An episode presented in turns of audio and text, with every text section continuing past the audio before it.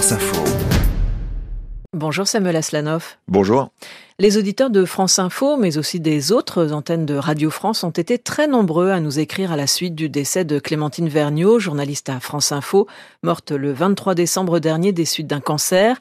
Elle avait témoigné de sa maladie dans son podcast Ma vie face au cancer que vous avez réalisé, Samuel Aslanov. Et des auditeurs souhaitent savoir comment est née l'idée de ce podcast. En fait, je connaissais euh, Clémentine, qui est une collègue. Je savais qu'elle était malade. On avait eu le, loisir d'échanger euh, quelques fois, mais, pas grand-chose. Et puis un soir, je me suis dit, mais en fait, euh, on a une journaliste qui est confrontée au cancer. Il y a 400 000 nouveaux cas de cancer par an, donc beaucoup de gens y sont confrontés. Mais là, on a une journaliste de France Info qui est en première ligne, on va dire. Peut-être que ça peut l'intéresser de témoigner et finalement aussi de faire son travail. J'ai été la voir, je lui ai simplement dit ça en fait. Et elle m'a dit oui, ça m'intéresse de, témoigner. D'ailleurs, j'ai commencé à écrire quelques idées sur ma maladie, sur ce que je traverse. Je te les envoie si tu veux. Et quand elle m'a envoyé ce qu'elle avait commencé à écrire, je me suis dit, ça va être très intéressant.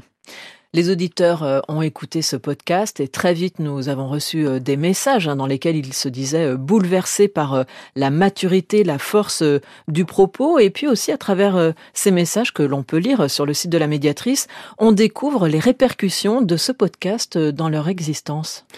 Alors beaucoup de témoignages que Clémentine a reçus hein, au moment de la, la diffusion du podcast, beaucoup de témoignages également euh, que nous avons reçus à France Info, qu'on a pu voir sur les réseaux sociaux au moment de la disparition de Clémentine le 23 décembre dernier, disaient en gros la même chose.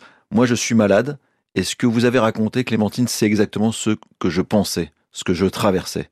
Et puis il y a d'autres personnes, moi je ne suis pas malade, mais j'ai accompagné un malade, j'ai accompagné mon papa qui est mort d'un cancer, et ça m'a permis de comprendre, de mieux comprendre ce que la personne traverse. C'était ça l'objectif de ce témoignage, c'était l'objectif de Clémentine, de faire tomber le filtre qu'il y a quand la maladie frappe quelqu'un. Il y a tout de suite une sorte de filtre autour de cette personne et tout le monde est un peu gêné. On ne sait pas trop comment lui parler. Est-ce qu'il faut lui parler de la maladie? Est-ce qu'il faut la distraire? On, on, ne sait pas très bien comment faire.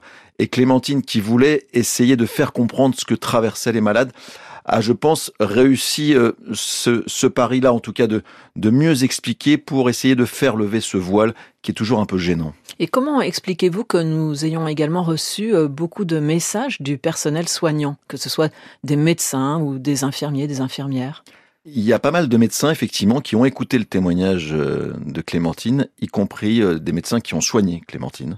Et ils ont appris des choses sur la manière dont, encore une fois, les malades ressentent tout ce qui leur arrive, ressentent la manière dont on leur apprend la maladie, ressentent la manière dont ils reçoivent les soins au jour le jour.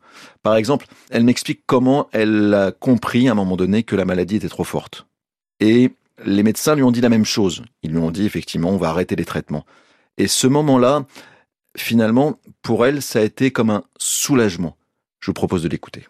Quand vous en êtes là dans votre tête, il y a un moment où vous culpabilisez et vous vous dites euh, c'est moi qui est en train de lâcher, c'est moi qui n'ai plus cette force et et qui manque de courage finalement. C'est très culpabilisant parce qu'on se dit je lâche mais mais pourquoi je m'accroche pas en fait? Et euh, et d'entendre que même dans la voix des médecins ce serait une erreur de s'accrocher à ce point-là. Ça m'a fait énormément de bien parce que j'avais enfin le droit de dire stop j'avais enfin le droit de lâcher. J'avais enfin le droit de dire stop, c'était comme un soulagement. Et eh bien là, il n'y a qu'une personne qui subit ça, qui, qui est en première ligne, qui peut le raconter. Et Clémentine, par ailleurs, le racontait très bien. Alors, on vient d'écouter euh, un extrait de la suite du témoignage de Clémentine Vergniaud. Et précisément, les auditeurs demandaient s'il existait une suite euh, du podcast, puisque elle l'avait évoqué. Oui, il y aura une, une suite qui va sortir mardi prochain, dans, dans trois jours parce qu'elle a continué en fait à traverser des choses intéressantes. On vient de l'évoquer quand elle a appris qu'elle ne gagnerait pas contre la maladie. Elle parle aussi de la fin de vie. Comment on peut rassurer quelqu'un qui sait qu'il va mourir? C'est pas un message universel parce que chacun aura sa réponse, mais sa réponse à elle, elle est très simple, c'est d'être entourée des proches, entourée de ses parents et de, son compagnon, de son mari.